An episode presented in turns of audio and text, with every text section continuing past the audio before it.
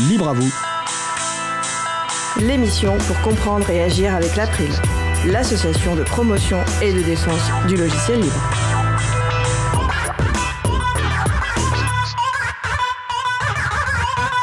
Bonjour à tous, bonjour à toutes. Nous avons le plaisir d'être en direct du Palais des Congrès à Paris pour une émission diffusée depuis le salon Open Source Experience.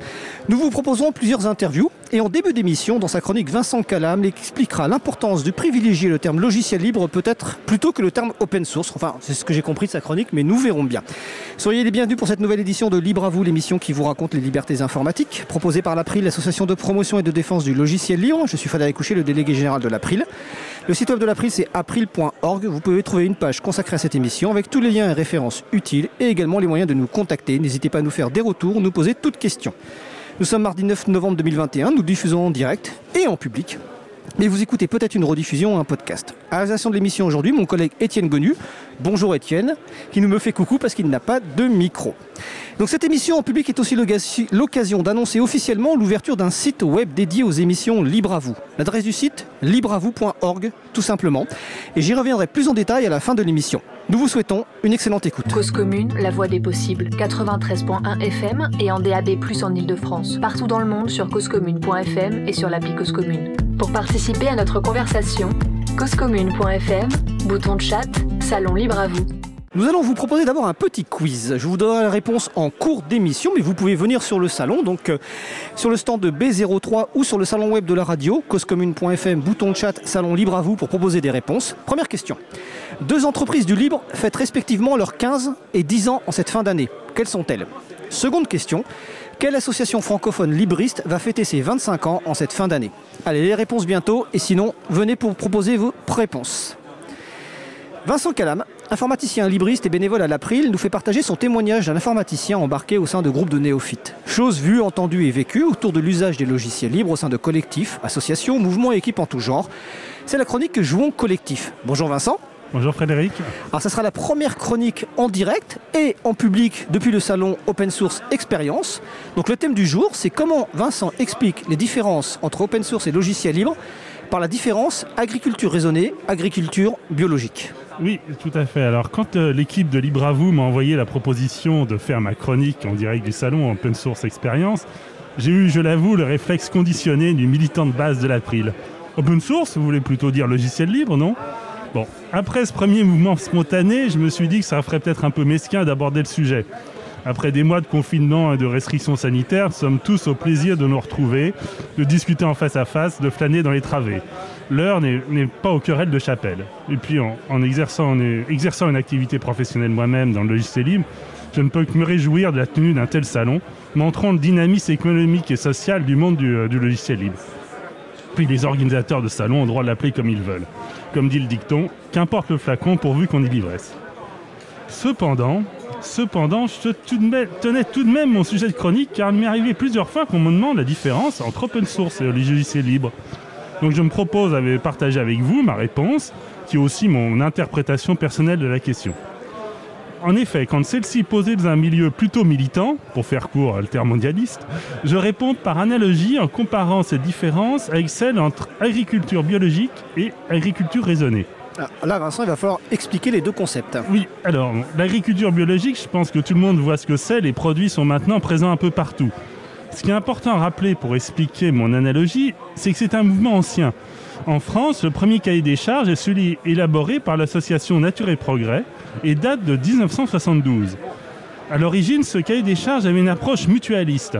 La certification se faisait par les pairs. Donc, le label officiel, celui le plus répandu, n'a été mis en place euh, par le ministère de l'Agriculture qu'au début des années 90, avec au passage la perte du caractère mutualiste, puisque maintenant la certification se fait par un tiers à un coût parfois non négligeable pour les petits producteurs.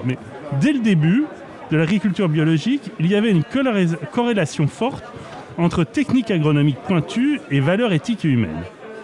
Alors, l'agriculture raisonnée, quant à elle, est un concept promu au, promu au début des années 2000 par des grands syndicats agricoles et ministères de l'Agriculture. Il consiste surtout à donner des règles de bonne conduite en matière d'usage de produits phytosanitaires, engrais et pesticides. Bon, disons les choses crûment et totalement subjectivement, il était promu comme contre-feu face à la progression continue de l'agriculture biologique. D'ailleurs, le, le terme a connu un succès variable. On peut encore l'entendre dans quelques publicités ou le voir sur quelques étiquettes. Mais le ministère de l'Agriculture privilégie depuis une dizaine d'années le concept de haute valeur environnementale, objet de débat ou l'eau, notamment dans le cadre de la nouvelle politique agricole commune. Bon, revenons peut-être à logiciel libre et open Oui. source. Oui, revenons à nos moutons, hein, c'est le cas de le dire. Bon, je dois commencer par connaître une première limite à mon analogie. Agriculture biologique et agriculture raisonnée sont en concurrence, alors que logiciels libres open source ne le sont pas. Dans la très grande majorité des cas, les logiciels libres sont open source et vice-versa. Ce qui m'intéresse dans l'analogie, c'est de montrer que d'un côté, nous avons des concepts où techniques et valeurs sont imbriquées. Donc agriculture biologique avec la- l'aspect mutualiste dès le départ et logiciel libre avec les quatre libertés qui mettent les utilisatrices et utilisateurs au centre. Et de l'autre côté, des concepts centrés sur le geste technique. Agriculture raisonnée avec son usage moins des produits phytosanitaires, les 10 points de définition de l'open source, de l'open source initiative qui concernent majoritairement la licence. Dans les deux cas, et c'est mon interprétation, personnelle, nous avons la création de concepts ultérieurs qui édulcorent le propos des concepts qui les précèdent. Open source supprime la charge idéologique du logiciel libre. Cela dit, bon, on peut comprendre qu'une entreprise qui a traité de logiciel libre de cancer, ou pire de communisme, ait besoin d'un terme plus neutre quand elle finit par se convertir. Puis après tout, si un changement de nom permet de mieux diffuser dans certains milieux, notamment économiques, on, on pourrait dire pourquoi pas. Moi-même, si j'étais l'organisateur d'un événement comme ce salon, je sais bien que le choix entre open source et logiciel libre dans son titre ne serait pas neutre et poserait la question du public visé. Mais pour revenir à mon analogie, il faut surtout être vigilant à ce que le terme open source n'entraîne pas une dilution des exigences portées par le logiciel libre, de la même manière que la certification haute valeur environnementale constitue de fait une régression par rapport au cahier des charges de l'agriculture biologique. C'est pour ça que je conserverai mon réflexe conditionné de militant de l'April, tout en vous promettant de le réfréner en telles occasions. Après tout, il faut peut-être cacher aux promoteurs de l'open source que leur projet est en fait très politique.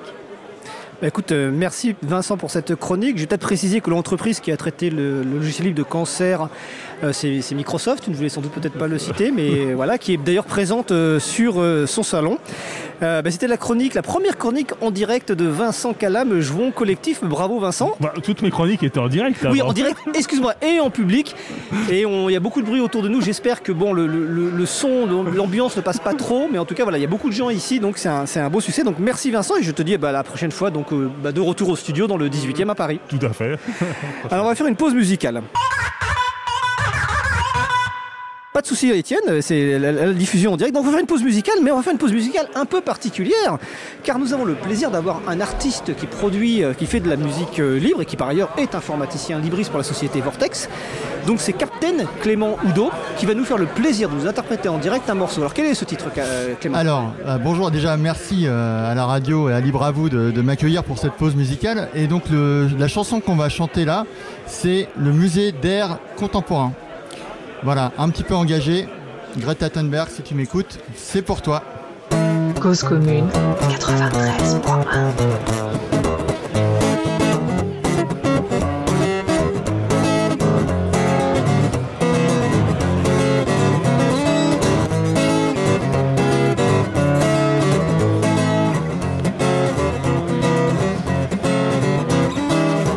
C'était l'hiver, le jour de la sortie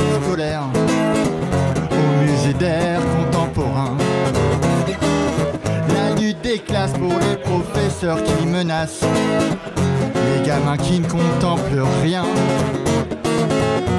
On voyait dans des petites fenêtres des photos pas très nettes de l'état de l'air de la planète. Des animaux dans des bocaux, des arbres dans des fricots.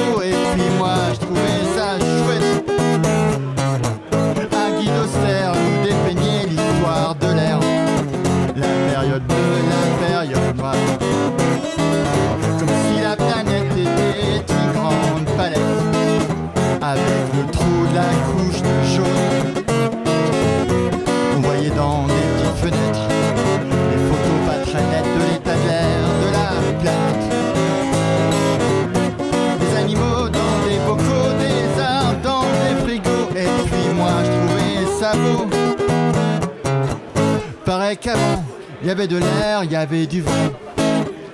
De la verdure dans les prairies. Oui, mais maintenant le ciel, la terre, les océans, ils sont tout froids, ils sont tout gris. On voyait dans des petites fenêtres des photos pas très nettes de l'état de l'air de la planète. Des animaux dans des bocaux, des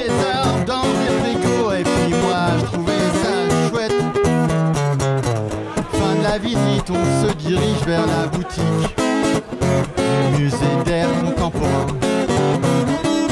Bouteilles d'eau claire, sachets de terre et bonbonnes d'air. Fruits et légumes en parfum. On voyait dans des petites fenêtres des photos pas très nettes de l'état de l'air de la planète. Des animaux dans des bocaux, des arbres dans des frigos. Waouh, super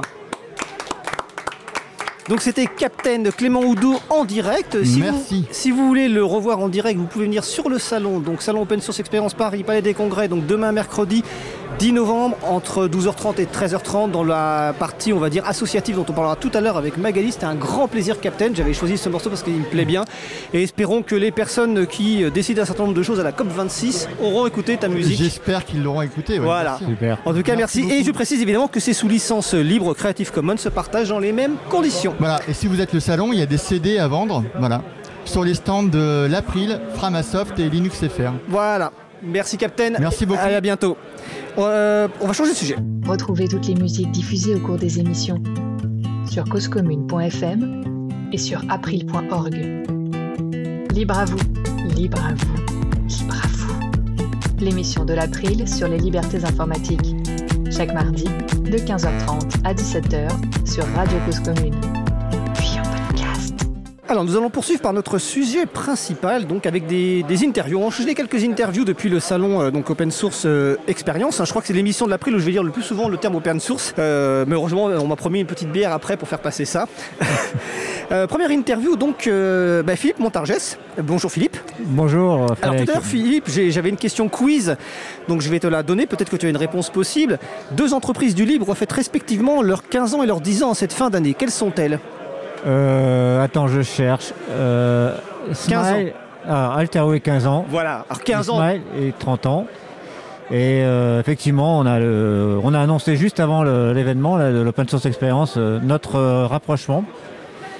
Comme j'ai dit ce matin au député Philippe Latombe, euh, je considère que c'est une consolidation positive du secteur. Alors le mot consolidation fait peur. On va pas rentrer dans les détails. Mais le mot positif est important dans ce, positif pourquoi? Parce que c'est un, rapprochement vraiment avec un sens industriel des deux premiers acteurs pour les ESN euh, purement open source du secteur et, surtout qui vont euh, mettre leurs points forts en commun, mutualiser leurs points forts de façon à ce que sur chacun de ces points forts, notamment les activités digitales, IoT embarqué, euh, business apps de Smile soient plus fortes et que les activités infrastructure, cloud, service manager de Altair soient plus fortes. D'accord. Alors je ne vais pas te lancer là-dessus, mais Ouais. tu, tu- tu- tu as tout à fait le droit. Je voulais juste dire vous voyez, que Altera FET c'est 15 ans et que c'était la première réponse au quiz. Pour les 10 ans, je le donnerai tout à l'heure en fin d'émission. C'est une autre entreprise du libre. Alors Philippe, tu es euh, trésorier du CNLL, dont tu vas, pré- dont Ouais. tu vas présent- présenter juste après, président du Hub Open Source du pôle de compétitivité systématique, qui est organisateur du salon et donc Ouais. président d'Alterway. Et donc je t'ai euh, je t'ai convié là, sous, sous toutes ces sous toutes ces casquettes. Donc déjà, je voudrais que tu nous présentes un petit peu rapidement ce qu'est le CNLL et ce qu'est le Hub Open Source. Alors, le CNLL, c'est une organisation professionnelle qui euh, est une euh, fédéra- qui regroupe une fédération d'entreprises, de, de- de clusters d'entreprises régionaux. En France, l'écosystème est organisé autour de clusters euh, régionaux. Vous avez Solibre euh, dans la région euh, Toulouse, euh, en Occitanie, on a PLOS Rhône-Alpes pour la région Rhône-Alpes, on a le Hub Open Source pour la région parisienne, et ainsi de suite. Le CNLL est la confédération qui réunit l'ensemble de ces clusters et représente l'ensemble de l'écosystème en France, c'est-à-dire plus de 350 entreprises qui travaillent essentiellement, dont la majorité de l'activité s'opère à base de composants open source. D'accord. Et tu as ton autre casquette, là en lien encore plus avec le salon, donc c'est euh, président du, du Hub Open Source du pôle de compétitivité systématique. Est-ce Ouais. que tu peux nous le présenter aussi? Alors, le pôle de compétitivité systématique, je ne vais pas faire une présentation très large, c'est effectivement euh, une association euh, qui, est, qui est pilotée par la DGE et la région, et qui a pour La vocation... DGE, c'est la Direction Générale des Entreprises. Direction générale des entreprises. Et, et- et le pôle de compétitivité systématique est organisé dans sa feuille de route jusqu'à 2022 autour de euh, six hubs importants. Il y a des hubs qu'on appelle des deep tech, c'est-à-dire des technologies qui structurent l'innovation à venir en termes Les de, te- technologies de, profondes, en fait. de technologies profondes. Voilà. Et notamment, il y a euh, un hub qui est plutôt dédié à l'intelligence artificielle, un autre qui est dédié, par exemple, à l'embarquer à l'IoT, un autre qui est dédié au HPC, un autre qui est dédié à la cybersécurité. Et il se trouve que dans la stratégie, le plan de stratégique de systématique, euh, Jean-Luc Bella, son président, a souhaité que le hub open source euh, soit le sixième hub en transverse des autres hubs et avec une vocation, j'allais dire, c'est de pouvoir euh, à terme monter des projets d'innovation. Le hub, c'est un endroit où se réunissent à la fois des membres des entreprises purement open source, des grands académiques, des laboratoires, des grands industriels.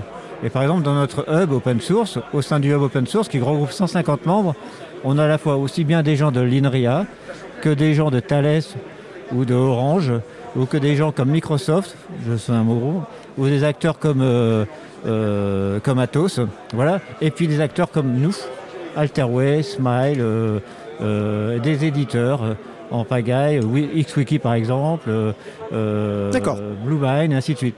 Donc c'est un, c'est un écosystème francilien qui est, un- qui est- qui est- qui est, entre guillemets le, le hub open source de la région France, euh, francilienne.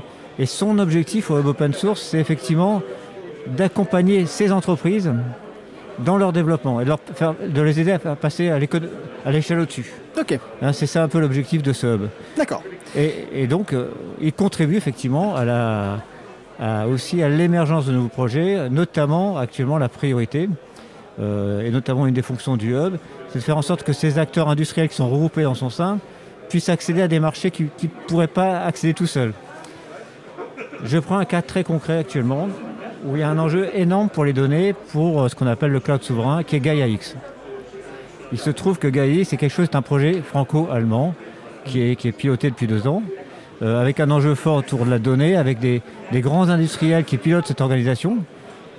On fait tout via Systématique et le open source pour pousser effectivement une approche open source dans la motorisation euh, du framework qui va être mis en place pour piloter ces, ces réseaux de données. D'accord. Donc ça, c'est concrètement ces actions concrètes qu'on essaie de porter au niveau du, de open source. Ok. Euh, je pense qu'on aura l'occasion de rentrer plus en détail un jour dans une émission sur ces sujets-là. Ouais. Euh, on va revenir sur le, le- le sujet sur lequel je, je t'ai invité principalement, en tout cas, euh, parce que je précise qu'on va faire des courtes interviews dans sur le salon. Donc le CNLL a, a publié en juin 2021 une étude sur le marché économique du logiciel libre en France. Ouais. Donc ce qui m'intéresserait, ce qui intéresserait sans doute les personnes qui écoutent, c'est quels sont les principaux chiffres, ou en tout cas les principaux éléments de cette étude. Alors, cette étude en 2021, elle était surtout, on va dire, qualitative pour voir un petit peu plus comment euh, l'écosystème des entreprises de l'open source et du logiciel libre en France avait réagi durant cette crise sanitaire et post-Covid. Comment se projeter Déjà, il y avait une première partie qui, concernait vraiment euh, un état des lieux, euh, j'allais dire un état de santé pour, pour, pour le coup, des entreprises qui constituent l'écosystème. Et si on fait une analyse assez claire de, de ça, ce qu'il en ressort, c'est que d'une part, cet écosystème il est, consti- il est constitué à plus de 75% de, de, de PME, de TPE. Donc, à contrario, le reste, c'est ou des, startups ou vraiment des ETI. Donc, avec une, une grosse ETI, représentativité. c'est PME. entreprise de taille intermédiaire. Voilà, c'est ça. Il est aussi avec un âge médian, une ancienneté médian des entreprises de, ce- de, ce- de ce- de cet écosystème qui est autour de 11 années. C'est-à-dire que la moyenne d'âge moyenne, la moyenne d'âge des entreprises de l'écosystème est de 11 ans. C'est un élément qui est assez intéressant. Et, et par contre, a, quand on a interrogé les, via, ce- via cette étude les, les patrons de ces entreprises-là, ils étaient à 60%, euh, très confiants pour la suite post-Covid de- pour leur activité propre Mhm. en interne et plus de 80% pensaient recruter dans les années qui viennent. D'accord. Donc ça, c'était un premier engagement au niveau des entreprises. Un deuxième sujet, c'est que 80%, même 85% de ces entreprises, de ceux qui des répondants, euh, sont, et ça c'est plutôt un bon signe, et c'est, je dirais c'est inhérent à, à- à l'ADN même de ces entreprises qui sont open source et logiciels libres, 85% considèrent que le- les, sujets, les sujets de souveraineté numérique, euh, d'indépendance technologique sont des sujets que- qui sont importants pour eux pour leur devenir. Et est-ce qu'ils sont bien pris en compte par l'État selon, selon ces, en- Alors- ces entreprises? 80% sont conscients de ça. Par Ouais. contre, euh, je n'ai plus le chiffre exact, mais en termes de répondants, 50% ou même pas la moitié considèrent que l'État fait suffisamment pour garantir ou pour mettre en œuvre une politique qui fait qu'effectivement, cette recherche d'une euh, plus forte souveraineté économique, une indépendance technologique via l'État, euh, est, est garantie par la politique de l'État, notamment en matière de cloud, où il y a eu pas mal de débats sur la politique du cloud, de cloud, cloud centre, euh, du cloud de confiance, et, et même actuellement, la dernière annonce du gouvernement sur le plan de relance, euh, de, le, plan d'investissement d'avenir de 1,8 milliard autour du cloud dans les services, c'est bien, mais à qui va, voilà, est-ce que, est-ce que cet investissement qui va être fait va bien profiter aux entreprises françaises, franciliennes, euh, qui travaillent dans le cloud et qui travaillent dans la, fa- dans l'édition de solutions qui travaillent dans le cloud Et pas, et pas profiter à des entreprises am- étrangères, américaines, de, de chez le propriétaire. en Bah, fait. C'est un peu le sujet. D'accord. C'est un peu le sujet, notamment. euh, C'était très bien qu'OVH, euh, par exemple, que OVH soit, euh, soit mis en avant par, au moment de cette annonce-là. C'est très bien que le gouvernement dit que les, les données doivent être stockées chez des cloud providers français, OVH, Scaleway, Outscale. C'était un peu embêtant de dire, est-ce que c'était une erreur de communication? Je ne le pense pas, mais que les algorithmes qui servent à exploiter ces données qui sont stockées dans des serveurs français soient d'origine euh, de type GAFAM ou, Ouais. ou autre. D'accord. Ok. Ouais. Ça, c'est la deuxième conclusion. Et la troisième Troisième conclusion. De, de cette étude, c'était effectivement euh, une prise en compte de la réalité euh, du rôle éthique et responsable et de l'investissement dans, dans une approche, euh, on va dire, euh, numérique responsable, numérique décarboné, décarboné de la filière open source.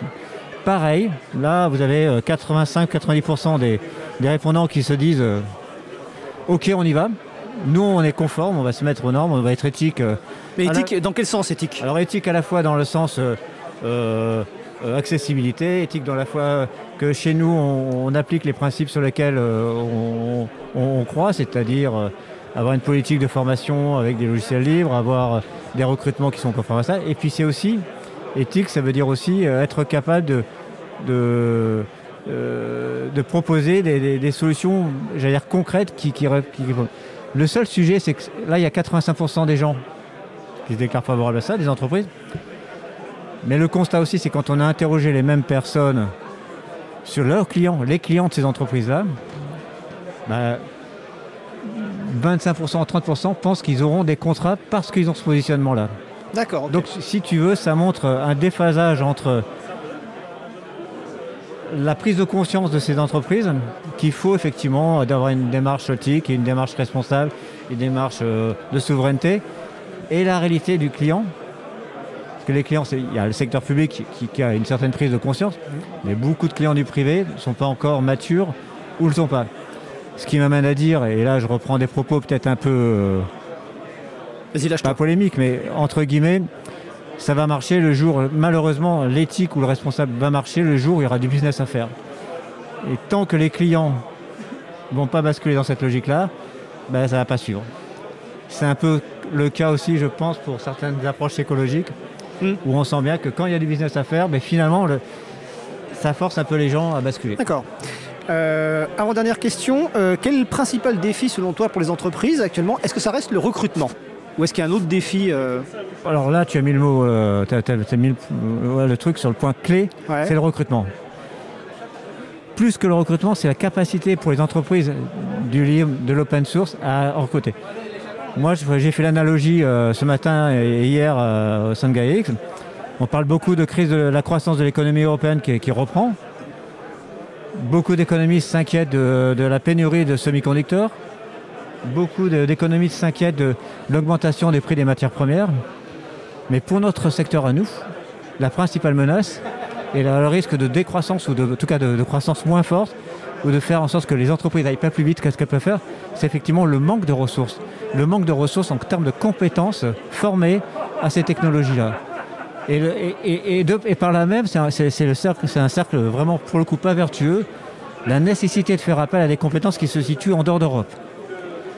quand on voit que les Chinois sont capables de produire 300 000 développeurs par an, de produire en termes de formation, hein, c'est pas un mot très joli, mais on n'est pas à ce niveau-là, on est très très loin au niveau européen de produire ça. Donc il y a là vraiment un, un phénomène qui va générer, je pense, euh, un, un autoblocage de la propre croissance de l'économie numérique européenne, et notamment d'open source. D'accord. Donc, donc effectivement, euh, Ça reste toujours le recrutement. la compétence, la formation, la, la- je veux dire, la sensibilisation à la technologie en France dans les études, au niveau scolaire, et encore plus que d'habitude, plus qu'encore il y a 10 ans quand on en parlait déjà, vital. D'accord. Dernière question, réponse courte. Demain, il y a la ministre de la fonction publique, enfin de la transformation de la fonction publique qui vient au, au salon pour visiter et faire des annonces. Alors même si toi peut-être tu es plus concerné par les annonces potentielles de Cédric O, euh, ministre de, de l'économie numérique, euh, est-ce que tu, annonces, tu attends quelque chose de concret ou qu'est-ce que tu attends de cette annonce de, des annonces de Amélie Bah, Montchalin on attend qu'elle confirme un petit peu les propos qu'elle avait tenus et à quelques, dans une lettre qu'elle avait produite, alors je ne sais plus quand, il y a un mois ou deux, euh, comme quoi effectivement elle souhaitait que le logiciel libre fasse partie du choix euh, numéro un et, et que ce soit vraiment par exception que, que, que, le- que notre choix soit fait. Ça c'est le premier point. Deuxième engagement, c'est effectivement, on pense que euh, elle- euh, dans la transformation du secteur public, euh, on voit qu'il faut qu'elle accélère sur ce, que- ce- ce- ce sujet qui a été mis en place au niveau de l'Europe et qui est mis en place au niveau français, au niveau des OSPO. Les open source. euh, OSPO, OSPO. Le centre de compétences logicielles libres dans les Ouais, administrations. c'est ça. Et ça, vraiment, j'espère qu'elle va, va annoncer des choses très concrètes par rapport à ça. D'accord. Bah écoutez, on, on sera à l'écoute des annonces d'Amélie Montchalin demain mercredi au salon. Euh, merci Philippe. Merci Frédéric. On va enchaîner pas très loin du CNLL d'ailleurs, donc on va demander notamment à, à, Sun Kim de s'installer.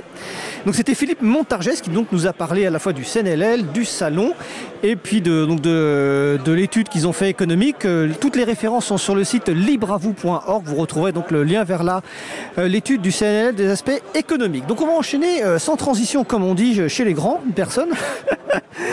par le euh, sujet suivant. Je précise d'ailleurs hein, que pour les auditeurs et auditrices qui nous écoutent en direct, que, euh, qui ne sont pas sur le salon, vous pouvez nous rejoindre sur causecommune.fm, bouton de chat, salon libre à vous. hein. si vous avez des questions, je les relayais, mon ordinateur est allumé. Alors maintenant, on va parler un petit peu du concours des acteurs du libre qui a été remis euh, tout à l'heure en, en- en début de salon. Donc euh, avec moi, donc j'ai Catherine Nuel et euh, Sun Quen Ngim. Nguyen Kim, excuse-moi. En plus, j'ai mis ton, ton nom en raccourci comme tu avais fait dans tes courriels, euh, qui va donc nous présenter ça. Donc, on va commencer par Catherine. Donc, Catherine, toi, tu es permanente au CNLL, dont a parlé euh, Philippe juste à l'instant. Donc, j'ai la première question toute simple c'est quoi le prix des acteurs du libre ou le concours des acteurs du libre Bonjour, alors une présentation rapide, vous m'entendez correctement? Ouais, c'est bon. Euh, donc euh, une petite présentation de- du concours des acteurs du libre. Euh, on organise ce concours depuis maintenant 5 ans. On a eu une coupure bien évidemment à cause du Covid euh, l'année dernière. Euh, donc ce concours, il a pour objectif de mettre en lumière euh, certains acteurs de, notre milieu de l'open source. Ce qu'on cherche à faire, on, veut que ce soit un concours ouvert, donc qui s'adresse à tous les acteurs de l'écosystème, quel que soit leur profil, c'est-à-dire éditeurs, intégrateurs, utilisateurs, quelle que soit leur taille. On a des petites structures, des startups, des grands groupes qui candidatent. Euh, notre idée, c'est vraiment que tout l'écosystème soit impliqué. On obtient ça notamment en participant, en proposant chaque année aux gagnants de faire partie du jury de l'année d'après. Voilà, ça nous permet d'avoir euh, de la diversité dans ce jury et d'avoir des points de vue très très euh, variés et intéressants. Euh, donc si vous le voulez bien, je peux vous euh, annoncer les gagnants de cette édition. Ah bah écoute, euh, vas-y, hein, on bien exclut. évidemment euh, révélés lors de la cérémonie à, 13h à l'Open Source Experience, mais on peut les mentionner maintenant. Bien sûr. Le meilleur projet est donc revenu à Simple Login, qui est à côté de moi, qui s'exprimera dans, dans quelques minutes. La meilleure stratégie euh, est revenue à Arawa.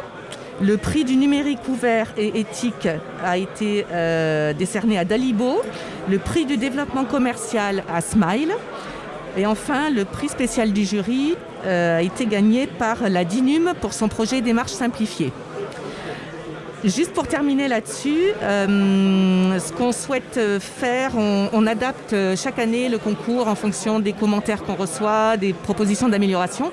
Et notamment, on a reçu des demandes de la part d'acteurs qui ne sont pas basés en France de pouvoir candidater. Donc on envisage d'élargir le, concours et d'offrir un accès aux, aux acteurs non français, mais européens. Euh, et d'autre part, on envisage pour l'année prochaine aussi une catégorie euh, dédiée aux administrations. Euh, pas les collectivités, puisque les collectivités euh, ont leur concours des territoires, euh, Numériques libres. des territoires numériques libres de la du lac. Qui sera remis à 17h sur le salon. Exactement. Donc on aurait une autre catégorie dédiée aux, aux administrations hors collectivité. D'accord. Euh, voilà, je pense que j'ai fait le tour de, de- de la présentation du concours et donc un dernier mot pour proposer à, à tous les acteurs de candidater l'année prochaine. Rendez-vous en 2022. Alors j'ai une petite question, est-ce que ça concerne les acteurs et Est-ce que est-ce que c'est uniquement des structures professionnelles ou des associations peuvent candidater Les associations peuvent candidater, tout à fait. Tout Ok. à fait. Associations, entreprises. Donc il y a un euh, appel à, à- à candidature euh, publique, je suppose, et ensuite Mhm. par rapport aux, aux candidatures qui sont reçues, il y a un jury qui sélectionne les différents projets. Tout à fait. On a un jury qui est composé de euh, entre 6 à 10 personnes selon les années. Et donc euh, chaque personne euh, examine le- le- le- le- une partie des dossiers. Cette année, on en a reçu beaucoup, donc on avait réparti les dossiers. Vous avez reçu combien de candidatures d'ailleurs? Euh, cette année, on en avait 20. D'accord. Voilà. Ok, très bien. Et donc on a le plaisir d'avoir euh, l'un des vainqueurs, donc euh, prix du meilleur projet si je me souviens bien, C'est bien ça. Pour donc euh, Simple euh, Login. Euh, donc Sun Nguyen Kim, là tu as un petit peu un défi parce que tu vas devoir nous expliquer un petit peu l'intérêt de, ce projet, au-delà du fait qu'il ait gagné un prix, donc forcément il est bien. Donc déjà voilà, quel problème souhaites-tu résoudre avec ton projet et qu'est-ce que ton, ton projet propose concrètement? D'accord, bon bah bonjour à tous. Et pour présenter rapidement le projet, je vais vous raconter une petite histoire peut-être. En fait, il y a deux ans, j'ai essayé de faire un nettoyage à fond de ma boîte mail et que je me suis rendu compte, en fait, il y a beaucoup de mails que j'ai reçus sans savoir pourquoi. Alors, on va faire une petite pause pour laisser les annonces du, du salon parce que je pense qu'elles passent en direct, mais c'est pas très grave. Ah oui. C'est surtout qu'on t'entendrait plus parler en fait. Donc voilà, l'annonce a été faite, on va leur demander de. Ah non, ah non, ça recommence. C'est la fin en fait, c'est comme à la SNCF. Vas-y, poursuis, excuse-moi, raconte ton Euh, histoire de, Alors, donc de, il y a de deux- ménage de boîte mail. C'est ça, il y a deux ans, il y a deux ans j'ai essayé de faire un grand nettoyage de, de ma boîte mail. En fait, j'ai vu qu'il y a beaucoup de mails que j'ai reçus sans savoir pourquoi. En fait, j'ai jamais donné l'autorisation de m'envoyer des mails à ces entreprises-là. Et pourtant, elles m'ont envoyé des mails. Et vu que j'ai travaillé pendant plusieurs années dans une entreprise de, pu- de publicité, bah, je sais que c'est très fréquent que nos données s'achètent en ligne. En fait, c'est une industrie qui fait plusieurs centaines de milliards d'euros, donc ce n'est pas une petite industrie. Et donc j'ai créé Simlogin pour résoudre ce problème. Et la solution qu'on propose, c'est très simple, c'est de créer une adresse mail différente pour chaque site web. Donc une adresse mail pour Le Bon Coin, une adresse mail pour Facebook, etc. Et donc si un jour je reçois un mail d'Amazon euh, sur mon adresse mail pour Facebook, bah, je sais que Facebook a vendu mes données à Amazon. Et dans ce cas, je peux simplement désactiver l'adresse mail qui est associée à Facebook. Alors, si je comprends bien, enfin, je comprends bien, hein, c'est. C'est l'idée, c'est donc pour chaque finalement service que la personne va utiliser, ça peut être un, site web ou autre, d'avoir une adresse mail euh, spécifique, dédiée à ce service, euh, ce qui fait permet effectivement de, après de faire de tracer l'utilisation de ces données-là et éventuellement de mettre un terme à cette, adresse mail. Mais en fait, je viens, de me dire, les gens, ils vont devoir créer manuellement toutes ces adresses mail? Comment ils vont faire concrètement en fait? Oui, en fait, c'est exactement ça. En fait, en ayant des adresses mail différentes pour chaque service, on peut tracer l'utilisation euh, de nos données en ligne. Et en fait, c'est très simple de créer ces adresses mail. En fait, euh, Simlogin est disponible sur euh, toutes les plateformes, donc sur mobile, iOS, Android, dans le navigateur. Et c'est même plus facile de créer une adresse mail temporaire que de taper notre adresse mail personnelle. En fait, il faut juste cliquer sur un bouton et on aura tout de suite une adresse mail que l'on peut utiliser. Donc si je comprends bien, un Simple Login, c'est euh, des applications pour téléphone mobile, des extensions pour navigateur web et pour messagerie qui permettent de créer à la volée à la demande une adresse mail, ce qu'on appelle un alias d'adresse mail, c'est-à-dire une adresse mail spécifique pour un service. C'est bien ça? C'est ça, oui. Donc, par exemple, quand vous êtes sur euh, un newsletter, par exemple, vous voulez recevoir un newsletter, euh, et donc dans, dans, la partie adresse mail, vous avez une petite icône, le symbole login, vous cliquez dessus et ça va générer, ça va créer un alias que vous pouvez utiliser immédiatement. Et tous les mails qui sont envoyés en alias. Je crois qu'aujourd'hui on a beaucoup d'annonces, donc on va laisser faire les annonces. Ah oui. Voilà, et donc tous, tous les mails qui sont envoyés en alias euh, arrive dans notre boîte mail habituelle, que ce soit Gmail, Outlook, Yahoo. Donc il n'y a rien qui change dans nos habitudes. Et on peut aussi euh, envoyer des mails depuis un alias. Et du, et du, coup, au final, un alias est juste comme une adresse mail normale. D'accord, c'est-à-dire que la personne n'a pas besoin de se rechercher son alias quand elle va vouloir réenvoyer un courriel à ce même service. C'est ça, oui. D'accord. J'ai un commentaire sur le salon web de la radio euh, de Marie-Odile qui dit une adresse mail pour chaque service, ça va être compliqué pour les gens Est-ce que tu. Est-ce que as combien de, de, de personnes euh, qui utilisent ton service actuellement? Enfin, le concept peut, euh, peut sembler euh, compliqué au début, ouais. mais après, une fois qu'on utilise, c'est en fait, c'est très simple. Et, et, ce qui est bien, c'est qu'avec Simulogin, on a finalement réussi à rendre une technologie qui a été réservée pour les développeurs, pour les technophiles à l'époque. Donc, ce n'est pas une nouvelle technologie. C'est une technologie qui existe depuis une vingtaine d'années, en fait mais il n'y a que les développeurs qui utilisent. Mais maintenant, il y a de plus en plus de grand public qui commencent à utiliser parce que c'est très facile à utiliser et c'est accessible. D'accord, donc Simple Login, c'est développé en, en, logiciel libre. Euh, toi, c'est quelque chose que tu développes euh, comme ça sur ton temps libre ou pour, par intérêt Ou est-ce que derrière, tu as un, un, modèle économique quelque part, peut-être de d'abonnement ou autre Comment ça marche? Oui, on a une, un modèle euh, économique derrière parce que le but, c'est que Simlogin va va vivre avec le temps. Euh, et donc on a deux abonnements. On a un abonnement euh, gratuit et donc euh, tout le monde peut utiliser. Et on peut créer jusqu'à 15 alias. Et on a aussi un modèle premium qui coûte 30 dollars par an et qui nous permet de créer autant d'alias qu'on veut. D'accord, donc il y a plusieurs modèles d'abonnement qui permettent effectivement. Voilà. Et est-ce qu'il y a une limitation dans le nombre de courriels qui sont envoyés euh, ou dans la bande passante utilisée, c'est-à-dire le transfert de données Ou est-ce qu'il n'y a pas de limitation de ce genre? Euh, Il n'y a, a, aucune limite. Il n'y a aucune limite en termes de bande passante ou en termes de nombre de mails.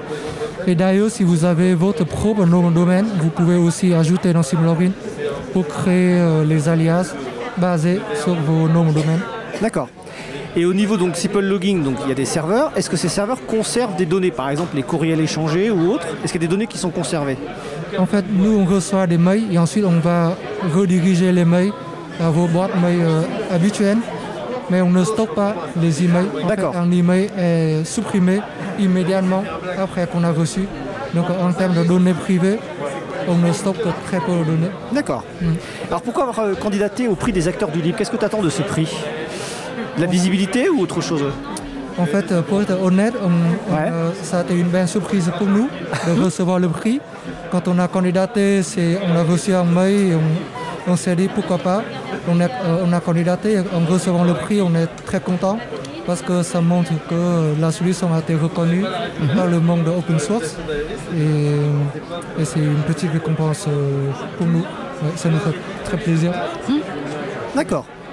Catherine, tu vas ajouter quelque chose sur euh, le... J'ai juste un petit commentaire pour dire que j'ai suivi euh, pas forcément de très près le, les, euh, les commentaires, mais je sais que le, le, prix a été remis, notamment ce qui a été euh, noté chez vous, c'est la, la, forte croissance du nombre de, de la communauté derrière qui, qui, euh, qui participe De personnes qui utilisent des, des, contributeurs. Ah, de contributeurs, d'accord. Il, il, me semble. Hein, ouais. D'accord, c'est-à-dire que tu n'es pas le seul à développer, tu as des contributeurs et contributrices externes.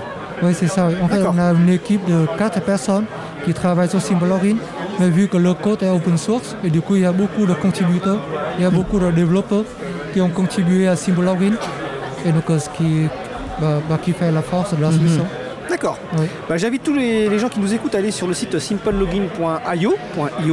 Il y a à la fois en français et en anglais. Il y a aussi notamment des explications par rapport aux alternatives qui existent. C'est un site euh, très complet donc à, à tester cet outil. Est-ce que tu veux rajouter quelque chose, Son? Euh, je veux juste ajouter que en fait, euh, Euh, avant, on pensait que les solutions open source sont réservées pour les développeurs euh, ou pour les entreprises, mais en fait, il y a beaucoup, beaucoup de solutions open source qui sont très accessibles et qui sont faciles à utiliser pour le grand public. Et donc, euh, je pense que c'est important que les gens comprennent l'importance d'avoir des logiciels open source parce que c'est la transparence, c'est- quand on utilise un logiciel open source, on est sûr que nos données privées ne soient pas volées, ne soient pas utilisées à d'autres fins. Et c'est important que les projets open source soient supportés par, euh, par le public. Bah écoute, euh, merci en tout cas et félicitations euh, pour ce prix. Donc c'était euh, Catherine Nuel et Son Nguyen Kim. Donc euh, on va faire une petite pause musicale. Merci. Merci beaucoup. Alors nous allons danser un petit peu, nous allons écouter euh, Sin Papeles par Dumbia Basse Culture. On se retrouve dans environ 3 minutes 30. Belle journée à l'écoute de Cause Commune, la voix des possibles. Cause commune 93.1. Hey. Comment ça va?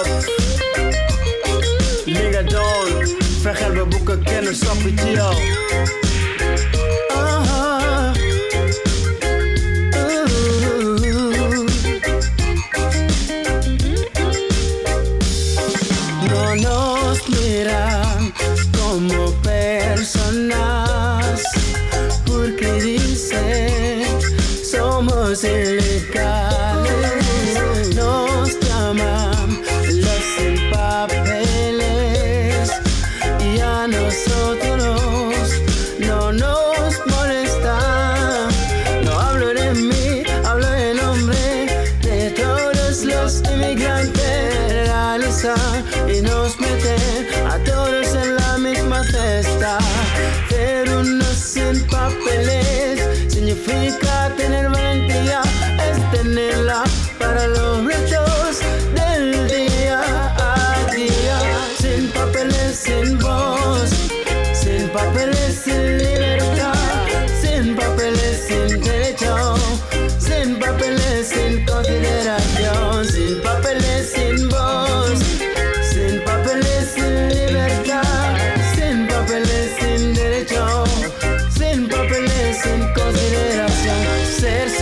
Papeles es secarse las lágrimas con el esfuerzo. El que no lo sabe, el porque no lo ha tenido que padecerlo.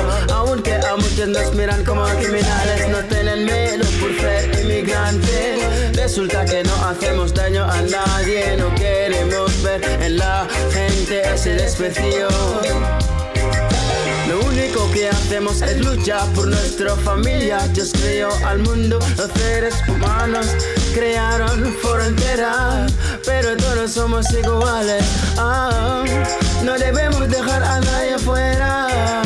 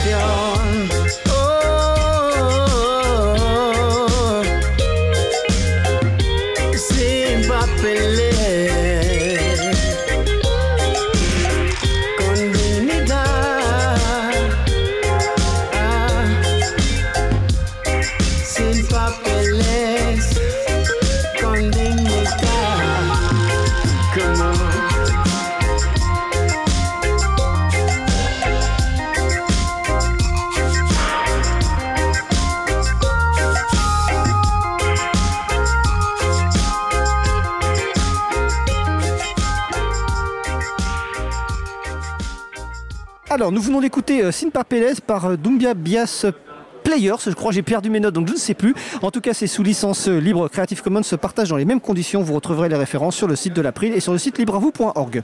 Retrouvez toutes les musiques diffusées au cours des émissions sur causecommune.fm et sur april.org. Libre à vous, libre à vous, libre à vous. L'émission de l'April sur les libertés informatiques. Chaque mardi de 15h30 à 17h sur Radio Cause Commune. Puis en podcast. Alors nous allons continuer nos interviews donc au salon Open Source Experience donc avec Amel Charleux qui est maître de conférence à l'université de Montpellier. Gaël Blondel, tu es vice-président de la fondation Eclipse Europe. Oui. Donc une fondation du logiciel libre, on ne va pas rentrer dans les détails aujourd'hui mais on en parlera sans doute un jour dans l'émission. Donc vous êtes tous les deux membres du comité de programme. J'ai le président et une membre du comité de programme, donc on va un petit peu parler euh, du programme. Donc première question, euh, bah, comment se- s'organise un programme de, de- sur cet événement qui a je crois 200 personnes intervenantes si je me souviens bien, un truc comme ça. Donc comment ça se marche? Comment ça fonctionne? Gaël Alors, bah, cette année, on a un petit peu changé de méthode par rapport aux, aux expériences précédentes. Et en fait, on a beaucoup misé sur faire un, un vrai CFP. Donc, Ah, on a un vrai call for paper. On est en donc, France. euh, demande de proposition, appel à proposition, pardon. et, euh, et, et en- fait, l'idée, c'est que voilà, on avait euh, ce site web sur lequel on a reçu euh, plus de 300, voire même 400, pro- près de Près de 400, 400, ouais. propositions. Et donc on avait le comité de programme avec une vingtaine de personnes qui ont évalué toutes ces propositions et ça nous a pris, enfin moi je les ai toutes revues, c'était vraiment un investissement personnel important pour, pour chacun des membres du comité de programme, donc je tiens à les remercier. Et, et au final, euh, bah, on a réussi à sélectionner 150 propositions, ce qui était quelque chose d'un peu plus compliqué parce qu'on avait moins de slots que, que dans les précédentes conférences. Euh, mais on obtient un programme qui euh, me semble du coup de très bonne, très bonne qualité. En tout cas, euh, moi je suis super content. D'accord. Euh, Dans le comité de programme, il y a quoi Une vingtaine de personnes Oui. Ouais. Euh, près, Chaque ouais. personne est en charge d'étudier toutes les propositions ou est-ce qu'il y a des thématiques? Est-ce que vous êtes répartis vers des thématiques Amel c'est réparti effectivement en fonction de nos spécialités, de nos expertises euh, personnelles et individuelles. Et donc voilà, on était euh, sur, par exemple, moi c'était plutôt business, stratégie, écosystème. Et donc euh, voilà, je pouvais revoir, euh, évaluer en tout cas les propositions, euh, mettre des commentaires. euh, et puis après, il y a eu une réunion globale, générale, où on a fait euh, voilà, tout un travail de sélection collectif euh, commun. Voilà, donc on Alors, a Quelles sont les grandes thématiques Vas-y. euh, Ouais, un, un élément intéressant, c'est qu'on avait euh, une partie très technique. Comme d'habitude, ouais, comme, ouais, comme ouais. d'habitude, et puis ouais. une partie, par contre, euh, gouvernance, stratégie open source. Mhm. Et quelque part, une des surprises, c'est que dans l'appel à propositions, on a reçu euh, près de 50% de propositions qui étaient justement sur ces sujets euh, gouvernance, stratégie, qui, qui, du coup euh, sont vraiment des sujets euh, importants pour qui notre de écosystème. en fait. de oui. plus en plus ampleur. ça a toujours été présent, Ouais. mais là vraiment avoir 50% des propositions autour de, de ces sujets, gouvernance, stratégie, open science, tout ça, c'est quand même une tendance. D'accord. Alors donc quelles sont les grandes thématiques de, de- des, des conférences? Alors, bah, je, vais, je vais regarder mes notes. Donc, euh, on a, euh, Alors les notes de Gaël, en fait, c'est un ordinateur. Il faut le signaler. Je dirais pas quelle marque. Vas-y Gaël. Je suis désolé. Vas-y, vas-y. Donc on a bien sûr euh, tout ce qui est cloud, euh, logiciel d'infrastructure, on a la cybersécurité, on a l'embarqué, l'IoT, le edge computing, c'est l'intelligence l'Internet des objets. artificielle, Internet des objets, l'intelligence artificielle, le edge computing. On a le droit de dire edge computing ou Alors, je sais même pas comment ça se traduit, donc. euh, Ça se traduit pas vraiment. c'est ça, d'accord, ok. tu m'as piégé. La robotique. Ok. Euh, Donc, des trucs- donc ça, c'est des trucs euh, vraiment un peu techniques, voilà. du, du géospatial, euh, Ah des, oui. des choses comme ça.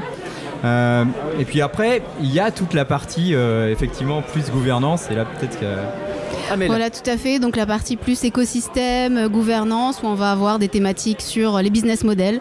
Voilà, c'est quelque chose qui revient euh, finalement tous les ans depuis Toi, tu travailles beaucoup de- là-dessus, si je me souviens Moi, bien. je travaille énormément sur les business models, donc je, je vais animer certaines sessions justement autour des business models. Le, de la stratégie aussi, des choses un peu plus globales, voilà, comment amener une stratégie open source dans les grands groupes. Et puis il y a tout un volet quand même retour d'expérience où on a essayé cette année de vraiment d'avoir des témoignages, vraiment ne pas être Alors, forcément D'entreprise client, de- d'entreprises qui- d'administration? de- d'administration d'entreprises, de grands groupes qui implémentent de l'open source, qui installent de l'open source. Et vraiment, l'open source experience, ça, ça tient vraiment son nom. Et, euh, et on a vraiment essayé d'avoir euh, voilà, de le- du retour d'expérience pour pouvoir euh, inspirer, puis pouvoir répliquer, créer du mimétisme, créer de l'intérêt, et puis voilà, potentiellement. J'ai une intégrer question davantage technique de- parce que je vois que sur le salon web, Mario là et qu'elle fait beaucoup de transcriptions. Est-ce que les conférences sont enregistrées? En vidéo ou en audio alors euh, une partie des salles est enregistrée en vidéo et l'autre partie est enregistrée en audio. D'accord. Et donc ça sera Donc après euh, voilà, il y en a qui sont streamés euh, directement. Ouais. C'est aussi streamé Ah, c'est aussi diffusé en direct Ouais. D'accord, ah, mais je savais pas. sur la plateforme de, l'événement. Bah, ceci, tout, actuellement, personne n'écoute votre direct, tout le monde est ici sur notre direct à nous. Bien sûr. Donc là, aujourd'hui, on est mardi euh, 9, il est euh, 16h20. Ouais. On va supposer que les gens qui sont pas sur le salon, ils vont pas venir maintenant, ils vont peut-être venir demain, mercredi 10 novembre. Comment, euh, pour deux types de publics différents, on va dire, le public vraiment intéressé plutôt par la- l'aspect technique, etc., et plutôt le public intéressé plutôt par l'aspect gouvernance et stratégie. Quels sont les temps forts de demain, mercredi? Gaël Alors demain, on a euh, une salle toute la journée sur euh, le cloud, les, la, la le matin. voilà, on continue sur les thématiques que je viens de citer en fait, qui, se retrouvent sur les deux jours. Euh, moi, un, un élément dont, qui me semble vraiment important, et je pense que c'est toi qui voulais en parler. Vas-y, vas-y, non. Je vais non, le non, citer vas-y. quand même, c'est on a une plénière Green IT Oui, c'est ça. euh, qui me semble euh, être euh, un des temps forts vraiment importants de, de l'événement et qui est Oui. demain après-midi. Faut pas rater ça et je pense que 14h30. il suffirait de ça, ça doit justifier à soi seul euh, le fait de venir à l'événement. Et dans cette plénière Green IT, la présence même de Agnès Crépet de Fairphone vaut la présence. On l'a eu, Exactement. on l'a eu récemment, dans, il y a deux semaines, avec Gaël Duval, donc pour parler de Fairphone Ouais. et de I, et que je connais Agnès depuis très longtemps. Donc effectivement, venez demain pour l'écouter et les autres intervenants, Ouais, il y a euh, aussi évidemment. Tristan Nito qui Tristan sera là, Et et- d'autres, euh, voilà. voilà. Donc effectivement, euh, et donc je crois que tu voulais également- plus, Amel, tu voulais parler principalement de ça ou d'autres thématiques. Alors Green IT, Ouais. mais également euh, une allocution ministérielle où là je pense euh, qu'on va quand même beaucoup parler souveraineté et ça c'est, euh, je pense que ce sera un des temps forts de, de la journée Alors de qu'est-ce que, demain. qu'est-ce que vous annoncez de la, comme annonce? Qu'est-ce que vous attendez comme annonce? Alors, Ah, ce moment, Écoutez. euh, toutes les, tous les, tous Tout les est pays possible. parlent d'OSPO, de choses comme ça, donc on espère qu'on Alors en OSPO, c'est euh, centre logiciel libre dans les administrations, on va dire. Ouais, ou, dans... Non mais je l'ai pas traduit pour- parfaitement en anglais, mais je l'ai tra- Ouais. traduit en français compréhensible. Sinon c'est open source programme officer. Tout à fait, ouais, Voilà, non, je suis d'accord avec toi. Voilà. Mais Mm. effectivement. Mais j'allais dire pas que dans les administrations. Il y a aujourd'hui oui. des, o- des OSPO dans toutes les organisations. Mais Ah c'est oui. vrai que ce qu'on entend, Oui. euh, ce dont on entend beaucoup parler en ce moment, c'est Oui, c'est le- euh, c'est la thématique autour des Voilà, dans les administrations. mais tu as raison, dans les, grandes, admi- dans les grandes entreprises, enfin dans les grandes structures, il peut y avoir effectivement ces personnes. Et, et aujourd'hui, là, euh, juste Ah, avant de oui. venir euh, vous rejoindre, on avait un, un panel où avec Ouais. OW2, euh, on a euh, lancé. Alors, c'est en anglais, mais comment le traduire? C'est euh, Fais-le en anglais, c'est essaiera. Open Source Good Governance Handbook, donc le manuel de la bonne euh, Gouvernance. gouvernance, Gouvernance, open source. ouais. Logiciel libre. Euh, logiciel, voilà. Euh, qu'on, D'accord. qu'on a lancé, qu'on a mis en ligne sur, euh, sur le site Ospozone. euh, Euh, une question qui n'a pas à voir, pas à voir avec le comité de programme, mais plutôt avec euh, le salon. Le dernier salon de ce genre date d'il y a deux ans, si je me souviens bien. En tout cas, à Paris, hein, parce qu'il y en a eu à, Bordeaux récemment. Est-ce que vous avez vu des, des- peut-être, je ne sais pas si vous avez vu des différences au niveau du public, des évolutions dans le public qui vient? Est-ce que c'est les mêmes personnes? Est-ce que, est-ce que vous avez noté des différences ou pas? Moi, par exemple, j'ai pas vu beaucoup d'étudiants ou d'étudiantes sur le salon pour le moment, alors qu'il y en Ouais. avait beaucoup avant. Alors peut-être parce qu'on est le mardi, peut-être qu'il y en aura plus le mercredi. Mais est-ce que vous avez noté soit des différences par rapport au public qui vient, soit par rapport à leurs questions, leur euh, centre d'intérêt? Alors moi déjà ce que j'ai noté c'est qu'il y avait beaucoup de public Oui. quand même. Et ça c'est plutôt sympa parce qu'on est dans une période où euh, c'est pas nécessairement facile la démarche de se dire je vais aller à un événement en présentiel. Et donc les gens sont au rendez-vous quand même. Et donc ça c'est important. Euh, et c'était quand même un peu l'inquiétude avant. Oui, d'accord. Après, j'ai pas eu euh, ouais. énormément de temps de discuter. Non, mais c'est une question gens. un peu piège parce que j'ai eu comme ça, Ouais. donc euh, Alors moi pas forcément la j'ai j'ai réponse. hein. animé des sessions il y a deux ans en 2019 euh, Ouais, au dernier euh, Paris Open Source Summit et donc j'anime également des sessions ici. Alors euh, je retrouve pas mal de personnes que j'ai déjà rencontrées euh, la fois passée donc il y a des fidèles, on va dire, qui reviennent, qui sont D'accord. contents de revenir. Et euh, après, c'est vrai que euh, sur la population étudiante, il y a peut-être un peu moins de. Il faudra faire des stats à la fin euh, de la session. Je pense qu'on n'est pas très bon là-dessus. Mais, euh, Mais, mais on, se, on se posait la question aussi ce matin dans. Peut-être qu'il n'y a pas eu beaucoup de dans la com par l'organisation dans euh, les universités et autres. Je te, je te- je te faisais la référence sur les étudiants et étudiantes parce que c'est vrai qu'historiquement, si tu te souviens bien, euh, Ouais, on avait toujours souviens. une tripotée de- d'étudiants et étudiantes qui arrivaient avec, des fois même avec leur CV pour certains. oui. Et aujourd'hui, je ne l'ai pas vu. Mais peut-être que ça sera demain, mercredi, je ne sais pas. hein. Peut-être que c'est un élément de com qu'on a moins fait, euh, c'est possible aussi. D'accord. Euh, une petite question concernant les, les intervenants et intervenantes. J'ai regardé un petit peu. Euh, Est-ce qu'il y a eu un, un travail, enfin comment est prise en compte la diversité plutôt dans, la, dans les intervenants et intervenantes Alors on avait des objectifs plutôt ambitieux d'avoir euh, 20 ou 30% de- d'intervenants euh, féminines euh, sur le, sur le salon. Et on n'a pas complètement réussi. Euh, après, on a eu euh, des actions euh, spécifiques vers des associations comme les Duchesses, par exemple, ou des, des associations fait partie Agnès de notamment. Voilà. exact- exactement. On a essayé autant que faire se peut d'avoir toujours une certaine diversité dans les panels, les tables rondes, etc.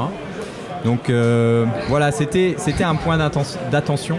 C'est un point sur lequel euh, le résultat n'est pas complètement satisfaisant, mais je pense qu'on a. euh, Amel, oui, et puis surtout, euh, demain justement, ceux qui sont intéressés par la diversité euh, dans l'IT finalement, euh, il y a une, une session euh, open source responsable où justement on va parler euh, de, de la place des femmes finalement, de la représentation des femmes dans ce milieu euh, finalement qui est assez masculin, euh, mais où on, voilà, on prend de la place hein, et donc... à, à quelle heure Donc c'est à 16h30 demain. D'accord. Open source euh, Donc, responsable. les objectifs, c'était quoi? C'était 30%, quelque chose comme ça au moins Ouais, on Au espérait, départ, ouais. C'était c'est 30%. ça. ouais. Euh, là, j'ai vérifié, vous étiez à peu près à, à 15%. Alors après, il faut aussi savoir que les gens qui nous écoutent, que vous êtes aussi le reflet du milieu dans lequel vous Oui, évoluez, qui est un milieu très très euh, masculin. Euh, Nous-mêmes à la radio, on a aussi le, ce même reflet-là. On arrive à avoir 30% d'intervenantes, mais c'est parce qu'il y a une- vraiment une recherche euh, qui prend beaucoup de temps et qui est nécessaire. Et voilà, on, on part aussi de loin dans le milieu, parce que dans le milieu de ouais. l'informatique, notamment libre, c'est plutôt du 5 ou 6% de femmes. Donc de ce côté-là, voilà, c'est une démarche qui est, qui est, euh, qui est importante, mais qui n'est pas forcément évidente. hein. Donc, Mais Pour le futur de l'open source experience, il me semble que ce qui serait vraiment bien, c'est justement de continuer ce travail sur la représentation des femmes, la diversité, euh, euh, justement dans la communauté euh, dans laquelle on évolue, qu'on souhaite représenter, mais aussi travailler peut-être justement au niveau européen. Oui. Et là, on pourra éventuellement peut-être agréger aussi davantage de mixité à un niveau plus, plus global, au-delà de la France, et, et essayer d'amener des, En tout des cas, Marie Audite intervenantes, sur le salon sal- salue l'effort qui est fait. Euh, donc voilà quoi. Euh, Est-ce que vous avez envie de rajouter quelque chose par rapport au salon Euh, Qu'est-ce que ça vous fait Tiens, si une question. Qu'est-ce que ça vous fait de, de revenir dans un tout à l'heure tu disais ouais, le salon, euh, enfin les événements publics avec masque, Mhm. euh, dans des conditions c'est un peu particulier. Qu'est-ce que ça vous, ça vous a fait de revenir dans un tel salon aujourd'hui? Bah, c'est cool. C'est cool? Ouais, Un moi, grand plaisir. Là, ils ont, alors là, je peux vous dire que je vois les, je, je vois les sourires parce que exceptionnellement pour l'interview, ils ont, ils ont enlevé les masques, donc ça fait, ouais, ça fait plaisir. Oui, Ouais. énormément. Et vous sentez que le public aussi il est content de revenir finalement? Ouais, je pense Ouais. que. Et les intervenants et intervenantes aussi. Ouais, aussi en, en tant qu'intervenant, je pense que c'est intéressant de. Ah, ça fait quand même 18 mois là euh, où on a fait que des, du Big Blue Button ou du Zoom ou. Voilà quoi. C'est. Oui. Voir des gens en vrai, c'est bien. Après, euh, faut se réhabituer quoi. À parler devant des gens. Oui, des vrais gens. C'est pas évident. Oui, tout le monde n'était pas forcément ravi. Il y en a qui disaient Ouh là là, ça fait presque mal de voir tout ce monde-là. Ah euh, Et puis le problème c'est qu'avec les masques et avec les deux ans de plus pour certains, on a pris peut-être des cheveux blancs et autres et des fois on reconnaît pas forcément tout le monde. Euh, dernière question, bah, est-ce que vous avez envie de rajouter quelque chose sur le programme, sur l'événement ou sur autre chose hein, Si vous avez envie de parler d'autre chose en une minute ou deux? Non, alors moi, je voudrais juste peut-être ajouter un Ouais. truc. C'est euh, aujourd'hui, on a un événement qui est colocalisé avec le SIDO, qui est aussi un, un événement euh, sur l'internet des objets, l'intelligence artificielle, etc. Alors côté SIDO, il y a il y a certainement aussi de l'open source, mais en tout cas, c'est pas ce dont il parle. Mhm. Euh, mais je pense que c'est intéressant pour, de mon point de vue pour l'open source expérience parce que ça nous permet malgré tout aussi d'être ici, d'être En fait, euh, au la- Palais des Congrès. Est-ce que je peux euh, poser une question euh, financière? La question que je me posais, enfin, pas forcément financière parce que toi t'es pas organisateur. ouais, moi je suis pas. euh, Voilà, mais la question que je me posais, c'est finalement, est-ce que finalement le fait d'être au Palais des Congrès, c'est parce que justement il y avait le SIDO qui est à côté et peut-être un peu de place, qui a permis à l'organisateur de se dire finalement on organise deux salons au même endroit. Ah mais c'est un deal avec les deal. organisateurs du. SIDO. C'est euh, voilà, eux ils voulaient faire quelque chose et euh, on a on a fait un deal avec eux pour avoir open source expérience en même temps que, que le SIDO. Et, et moi je pense que c'est un bon deal pour tout le monde quoi. Parce qu'on est euh, au Palais des Congrès, euh, au centre de Paris. Alors, C'est quand même. euh, Il y a ça. Alors, une petite remarque, c'est qu'il aurait peut-être fallu avoir une, une signalétique un peu plus précise pour que les gens sachent dans quel salon. Mais par contre, ce qui est effectivement positif, c'est que moi, il y a plusieurs personnes qui sont venues sur nos stands et à chaque fois, je leur posais la question est-ce que vous venez pour le salon logiciel libre? Et beaucoup ne savaient pas qu'ils étaient sur un salon logiciel libre parce qu'ils étaient venus initialement pour le salon SIDO. Donc, ça fait Ouais. venir du monde en Et fait. ça, ça fait partie des choses qu'on a très bien. discuté avec les organisateurs. Ça, c'est très bien, C'est ouais. que l'entrée se fait côté open source.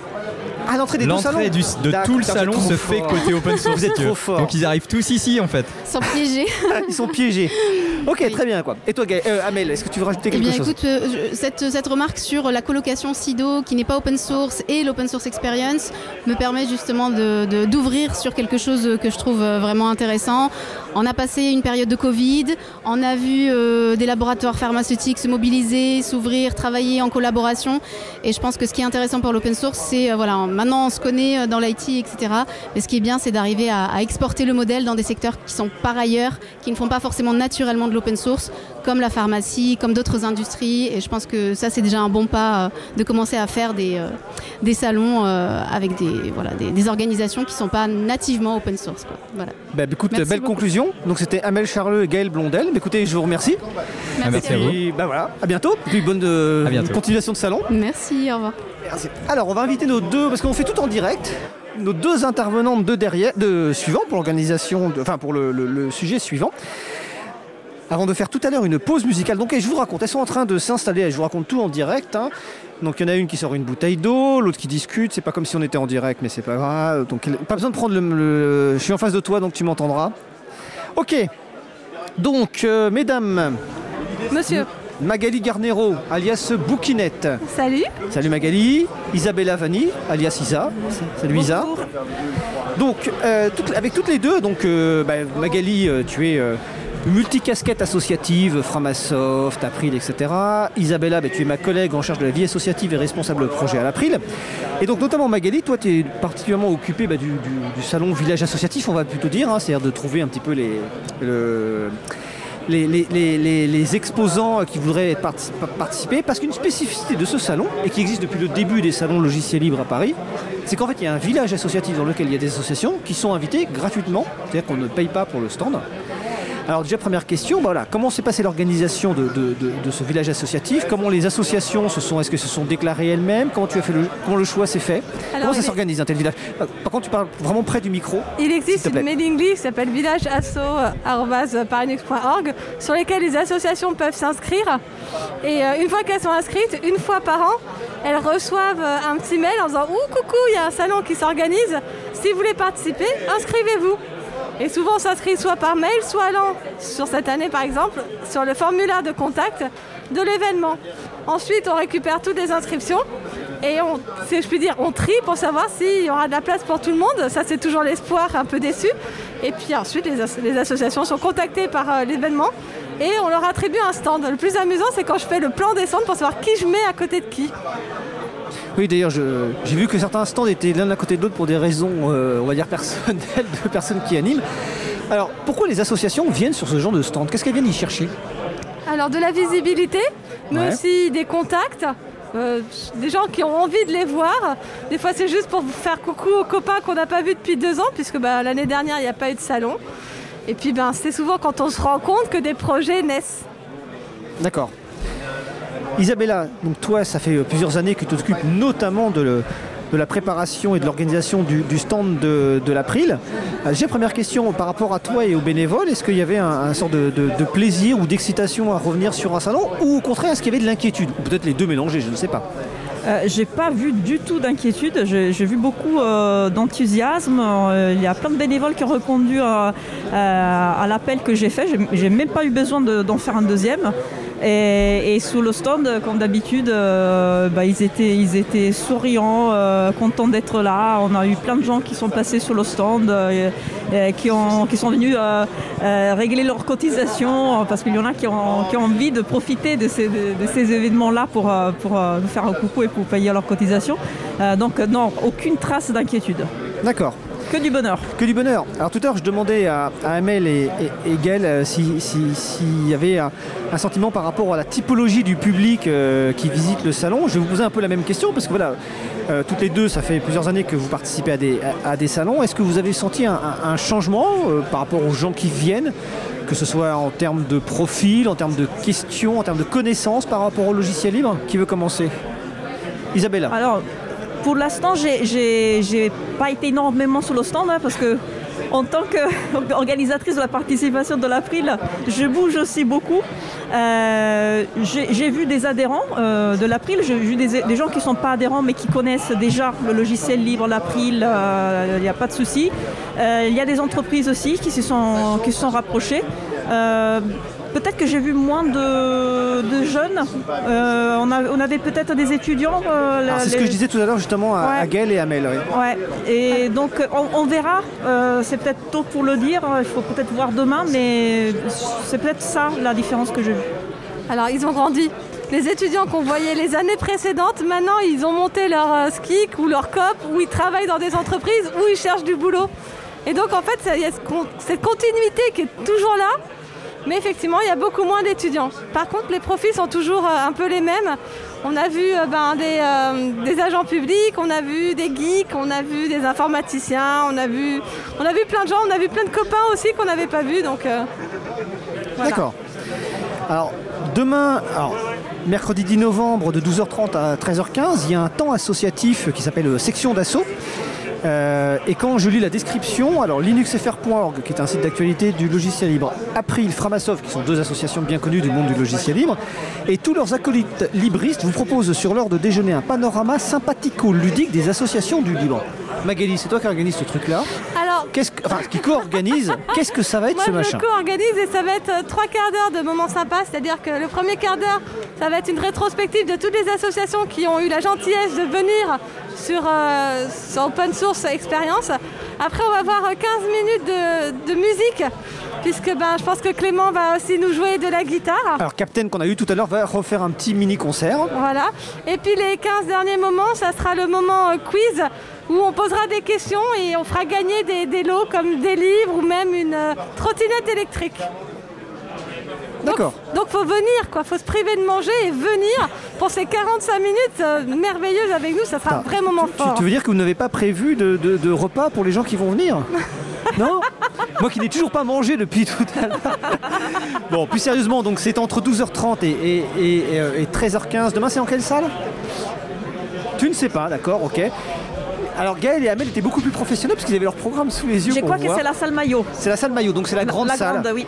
Ça aurait pu être la, la salle ketchup. Non, hein. mais il suffit... suffit de suivre le mouvement. hein. Je pense T'as vu, que... j'ai réussi à placer du burger quiz. hein. Euh, bon, euh, bon, plus sérieusement, donc, euh, finalement, au niveau des assos, t'es- tu as pu caser euh, toutes les assos qui étaient candidates? Alors non, on n'a pas Non pu caser tout le monde parce qu'on n'avait que 15 places au départ et on a eu plus d'une trentaine d'inscriptions.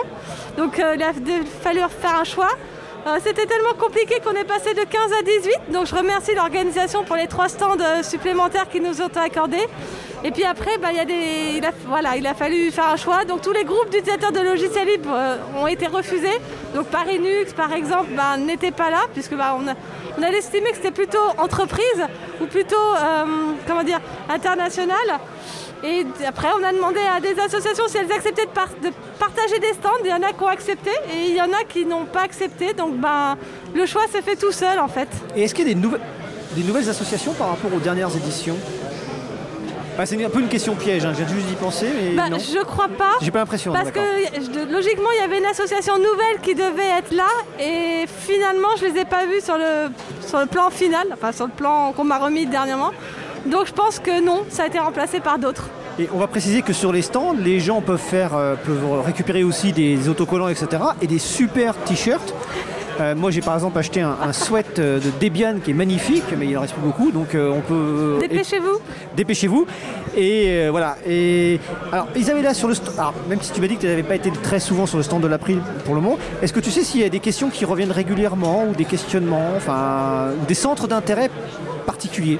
Pour les personnes qui visitent Euh, on nous a un petit peu sollicité sur notre communication. Les gens étaient contents de voir qu'on avait des, des nouvelles choses à proposer. Alors c'est très marrant parce que sur le salon web, Antoine demandait est-ce que les plaquettes sont bien imprimées. Donc Antoine qui est notre graphiste, je lui ai Les répondu plaquettes oui. non seulement sont bien imprimées, mais toutes les personnes qui les ont vues ont dit mais c'est super bien ça. Donc on remercie Antoine Bardelli. Ah oui, bah vraiment. qui est notre beaucoup, graphiste beaucoup de- bénévole. De, de- de remerciements à Antoine qui, qui a travaillé en plus dans la dans l'urgence Euh, et là, il a été génial. Et donc, on est, on est super content. Ouais, des fois dans l'urgence, il, il- il fait des trucs bizarres, mais bon, je- j'en profite parce que je vois aussi Vincent Calam qui est, qui est encore là, qui était en chronique tout à l'heure, pour dire que le site web libravou.org, le nouveau dont je vais parler tout à l'heure, le design, c'est Antoine Bardelli, la mise en œuvre sous SPIP, c'est Jean Galland et euh, euh, Vincent Calam. Et Jean Galland interviendra le 23 novembre dans une émission consacrée à SPIP, donc je les remercie grandement. Alors je regarde l'heure parce qu'on va bientôt faire une pause euh, musicale, on a encore quelques minutes éventuellement, puis de toute façon après on n'a pas de sujet. Donc si vous trouvez des gens qui ont envie de parler, notamment des gens qui visitent le stand et qui, enfin les expos et qui ont envie de parler, n'hésitez pas, mais on va faire une petite pause musicale. Donc bon, euh, et au niveau des, le fait d'être, d'avoir un salon à côté, ce que disait Gaël euh, Blondel tout à l'heure, donc le salon Sido, ça fait venir du monde différent. Est-ce que tu as, vu- vous avez vu ça sur, le, sur les stands moi, j'ai je vu- l'ai constaté euh, un Moi peu. j'ai vu des gens qui avaient des, euh, des badges SIDO, donc qui venaient pas forcément pour nous, et qui sont arrivés jusqu'au village. Donc déjà qu'ils aillent euh, à Open Source Experience c'est bien, mais qu'ils arrivent jusqu'à nous c'est déjà miraculeux. Ben, Il y a des Donc, bons euh, ondes au village, donc c'est normal. Il y, a quoi? Il y a des bons ondes sur le village. Ah, des, bons- donc, des bonnes euh, ondes, d'accord. ok. Non, J'avais pas compris. Il y a une chaleur surtout qui... euh, Oui, il y, a- il y a une grosse chaleur, surtout avec les masques. Il y a de la buée aussi sur les lunettes. On est trois à avoir des lunettes là, donc. euh, Voilà. D'accord. Donc oui, oui, ça, ça ramène des gens et puis des gens qui connaissent pas forcément le logiciel libre. Donc euh, j'ai quand même dû expliquer deux, trois fois les quatre libertés. Et euh, du coup, bah, nous, ça nous permet aussi d'aller voir des nouveaux, euh, des nouveaux stands qu'on ne connaissait pas et c'est très instructif. D'accord. Par ailleurs, euh, demain, mercredi, c'est c'est la ronde des. On va faire la, notre promenade euh, annuelle traditionnelle, c'est-à-dire qu'on va remercier personnellement tout- toutes les entreprises qui sont membres à l'April et qui sont présentes sur le salon. Ouais. On va leur remettre le panneau membre April s'ils l'ont pas. S'ils ils l'ont oublié, ça arrive. Euh, et c'est l'occasion de faire connaître l'April aussi à, à de nouvelles entreprises. Et de les motiver pour qu'ils euh, deviennent adhérents. Tout à fait. Voilà. Bah écoutez, euh, est-ce que vous avez quelque chose à ajouter sur la partie village associatif ou sur autre chose d'ailleurs hein, Je sais pas. On a raté les glaces, on est un peu déçus, mais. Attends, j'ai pas entendu. Vous avez ramené quoi? Il y a une entreprise, euh, Scream, qui distribuait des glaces et on arrivait trop tard, il n'y en avait plus. Mais on lui a fait les yeux doux, on, on espère en avoir demain matin. D'accord. Sinon, sinon, il y a des entreprises qui ont des bières. D'ailleurs, on, on remercie Vortex de nous avoir ramené deux bières pour Étienne et moi. Ouais, mais je crois que nous on préfère les glaces. Oui, non, mais je sais, ouais, ouais. bah écoutez, donc, bah, c'était euh, Magali Garnero et Isabella Vanni hein, pour la partie euh, village associatif. hein. Je, je vous remercie, puis on va faire une euh, pause musicale. Alors, on va danser encore avec un groupe que j'adore qui s'appelle The Freak Fandango Orchestra. On va écouter Let As Usual. On se retrouve dans environ 3 minutes 30. Belle journée à l'écoute de Cause Commune, la voix des possibles. Cause commune. 93.1 dos y un, dos, tres, sí. Il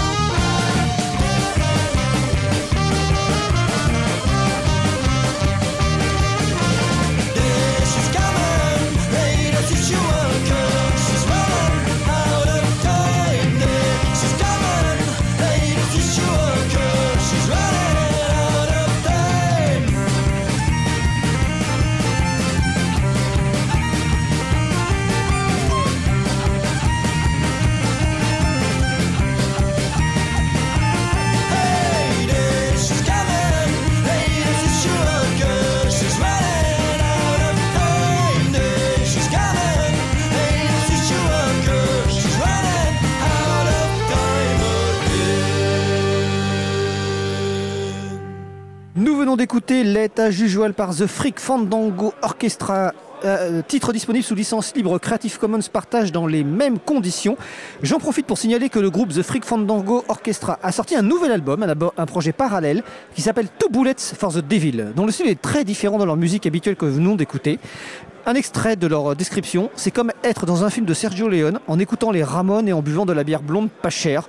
Je précise que les Ramones, c'est un groupe euh, formé dans les années 70 qui est cité comme le premier groupe de punk rock.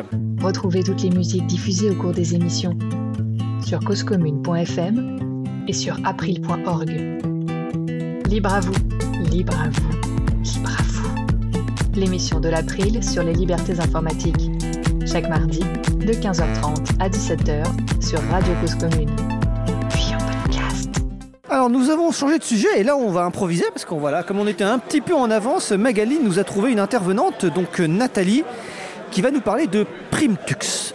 Alors Primtux, c'est quoi Nathalie? Alors bonjour à tous. Primtux est une distribution éducative qui est développée pour les familles et pour les établissements scolaires. Mais on peut l'utiliser en IME aussi et en association.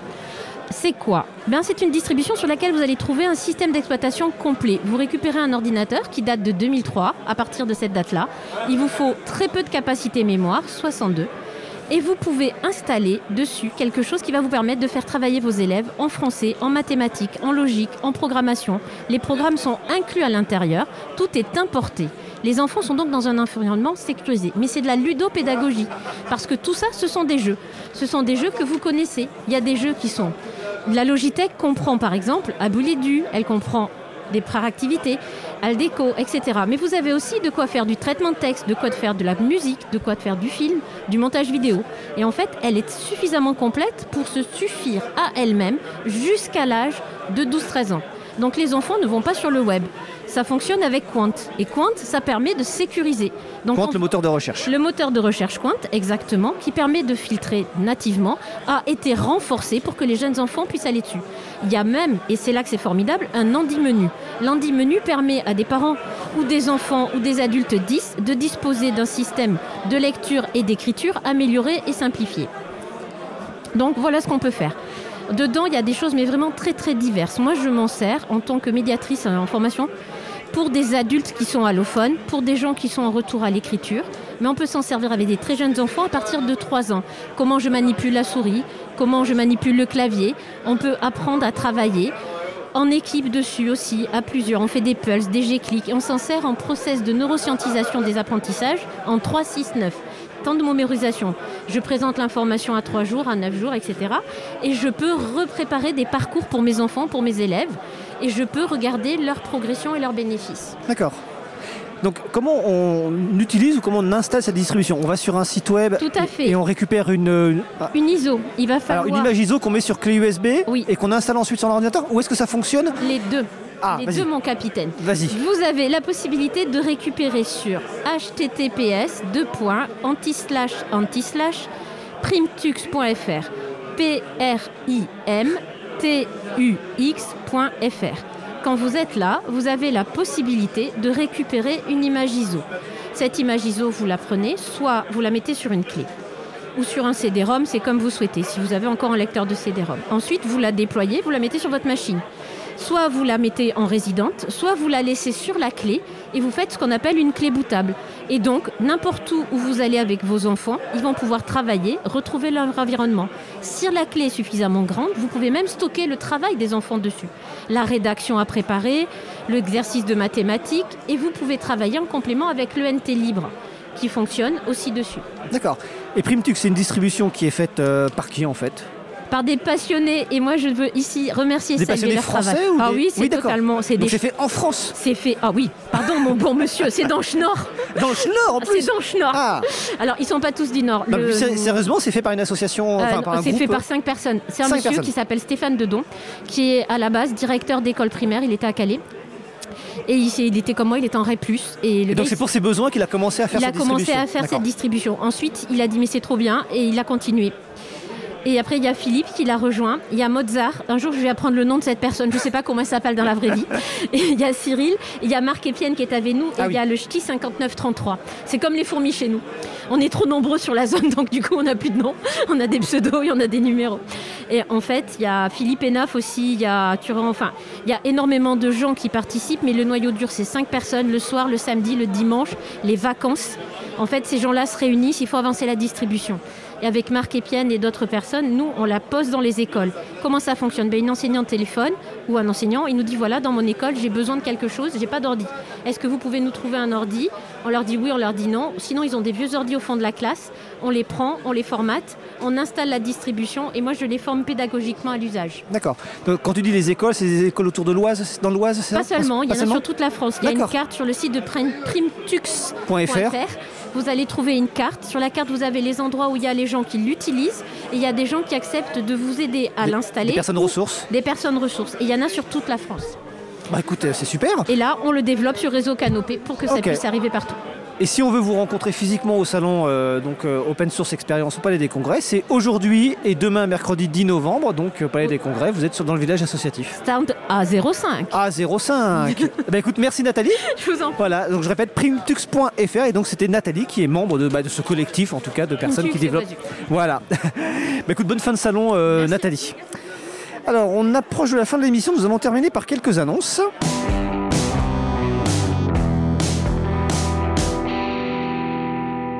Alors, on va terminer par quelques annonces assez bah, rapidement. En tout cas, je vais déjà essayer de transférer le micro à Étienne qui va intervenir après. Alors déjà, dans les annonces, avant que le temps qu'il récupère le micro, bah, je vous le disais tout à l'heure en introduction de l'émission, euh, nous avons ouvert un site web dédié à l'émission. Donc le site web, euh, le but c'est de rendre en fait les émissions Libre à encore plus visibles. Donc l'adresse du site web c'est libreavou.org tout simplement. Donc ça a été mis en place avec le système de gestion de contenu euh, libre SPIP. Nous parlerons de SPIP dans l'émission du 23 novembre 2021 avec notamment Jean Galland qui est l'un des trois bénévoles avec avec Vincent Calam et Antoine Bardelli qui a mis en place euh, ce site avec également euh, deux autres personnes de l'équipe euh, de SPIP. Donc rendez-vous le 23 novembre. Alors vous y trouverez euh, plus de 120 émissions euh, découpées en sujets individuels avec un gestion des chapitrages, de la vitesse de lecture. Vous pouvez également euh, noter ou commenter euh, les différents podcasts et c'est important de recevoir des, des retours parce que voilà, on parle à la radio, bah là on parle devant un micro, on n'a pas de gens en face de nous. Bah, exceptionnellement aujourd'hui on en a, mais pour nous faire des retours, donc c'est important pour nous d'avoir des, des retours qui nous, euh, par rapport aux propos tenus et aussi des suggestions. Donc je vous rappelle le nom du site Avant d'oublier, je vais répondre à la question du quiz. Je vous rappelais le quiz. Deux entreprises du libre fêtent respectivement leurs 15 et 10 ans cette fin d'année. Quelles sont-elles? Donc la première, on l'a dit tout à l'heure, c'est Alterway qui fête ses 15 ans. La seconde, c'est Innocube qui fête ses 10 ans. Et la deuxième question, c'est quelle association francophone libriste va fêter ses 25 ans en cette fin d'année? Eh ben, C'est tout simplement l'April. hein. Euh, déclaration au journal officiel, euh, enfin la préfecture le 20 novembre 96 et publication au journal officiel le 18 décembre 2000, euh, 1996. Et j'en profite aussi pour passer une pensée amicale à nos amis du GCU Squad, ce collectif qui fête également ses 25 ans et qui a animé de nombreux salons logiciels libres, mais qui malheureusement depuis quelques années n'est plus euh, présent. Euh, dernière annonce euh, musicale avant de passer la parole à euh, Étienne. Stone, from the Sky, qui est un groupe français de stoner qui, publie en licence libre, sort un nouvel album début novembre. Certains titres sont déjà disponibles. Le groupe publie sa musique sous licence libre et vous pouvez écouter ou lire la transcription de l'échange avec Dimitri Even dans Libre à vous. C'est le Libre à vous numéro 39. Alors c'est facile pour le retrouver. Vous allez sur libreavou.org slash 39 et sur la page de l'émission libreavou.org vous trouverez un lien vers le nouvel album de Stone from the Sky et c'est assez rare de trouver du stoner libre. Et dernières annonces, et après je passe la parole à Étienne. Demain, mercredi novembre, deux conférences April. Bénéva Libre, une réussite collective, à 9h30 par ma collègue Isabelle Vanille. Et deuxième conférence, promouvoir et défendre le logiciel libre avec l'April. Une conférence d'Étienne Gonu et Isabelle Vanille. Pareil, mercredi 10 novembre à 10h30 au salon Open Source Experience. Euh, tous les autres événements sur l'agenda du libre. Et donc, dernières annonces, dernière annonce. Je commence à, arriver à la fin de ma voix. Euh, tout à l'heure à 17h, il y a la remise des trophées du territoire numérique libre.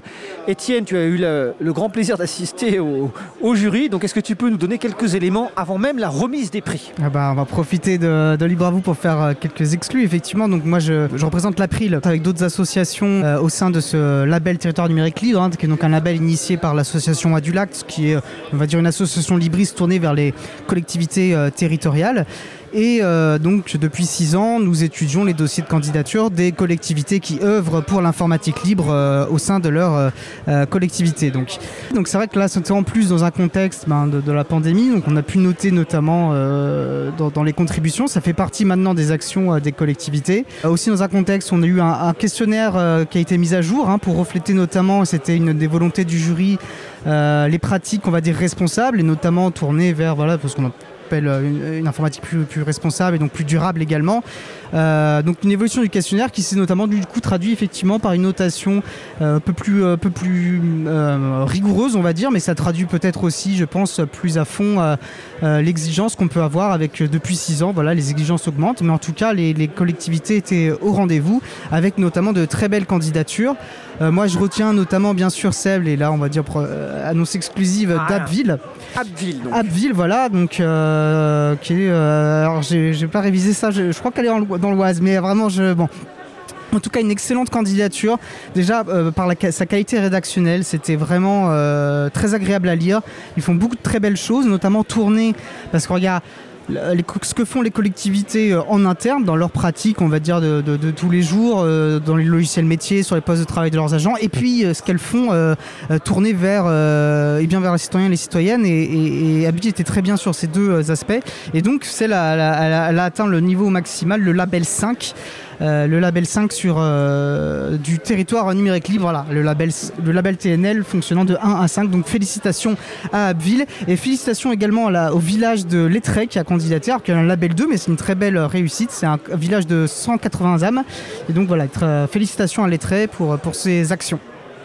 Bah écoute, merci Étienne. Et le reste du, des récompenses pour ce label euh, à partir de 17h au salon et puis sinon sur le site euh, le label euh, territoire numérique libre.org et vous retrouvez les évidemment sur le site aussi de l'émission libreavou.org. Alors notre émission se termine. Je remercie les personnes qui ont participé à l'émission du jour Vincent Calam, Clément Oudot dit Captain, Philippe Montargès, Catherine Nuel, Sun Nguyen Kim, Gaël Blondel, Amel Charles, Magali Garnéo, Isabella Vanni, Nathalie, dont j'ai pas vu le nom de famille. Aux manettes de la, régie aujourd'hui, Étienne Gonu qui a assuré comme un chef de la régie mobile pour sa première. Cette émission est rendue possible grâce à une équipe en or et notamment pour la post-production des podcasts. Samuel Aubert, Elodie Daniel Girondon, Langue 1, Quentin Gibaud, bénévole à l'April et bien sûr l'incroyable Olivier Grieco, le directeur d'antenne de la radio. Vous retrouverez sur le tout nouveau site web de l'émission, le tout nouveau site web tout beau fait avec Spib, avec amour, libreavou.org, toutes les références utiles. Ainsi évidemment que sur le site de la radio causecommune.fm, n'hésitez pas à nous faire des retours pour indiquer ce qui vous a plu, mais aussi des points d'amélioration. Vous pouvez également nous poser toutes questions, nous y répondrons directement lors d'une prochaine émission. Toutes vos remarques et vos questions sont les bienvenues à l'adresse bonjour at. Et le site web de l'April, ça reste toujours april.org. C'est le prochain site qui va être migré en SPIP, je le signale, suite à Antoine qui doit nous écouter encore. Nous vous remercions d'avoir écouté l'émission. Si vous avez aimé cette émission, n'hésitez pas à en parler le plus possible autour de vous et à faire connaître évidemment également la radio Cause Commune, la voix des possibles. Il y a de nombreuses émissions qui arrivent sur l'antenne cette semaine sur la radio, la, la voix des possibles, donc n'hésitez pas à vous connecter dessus, causecommune.fm. Notre prochaine émission n'aura pas lieu en public, mais en direct, toujours depuis le studio de la radio, mardi 16 novembre 2021 à 15h30. Notre sujet principal portera sur Garadin, un logiciel libre de gestion. Non, ce n'est pas Garadin, donc Gardine. Ah, il faut dire Garadine. D'accord, ok. Donc, je le répète, notre sujet principal portera sur Garadine, un logiciel de libre de gestion d'associations, euh, animé par euh, Laurent Costier et préparé par Isabella Vanni. Nous vous souhaitons de passer une belle fin de journée et une belle fin de salon. On se retrouve en direct mardi 16 novembre et d'ici là, portez-vous bien.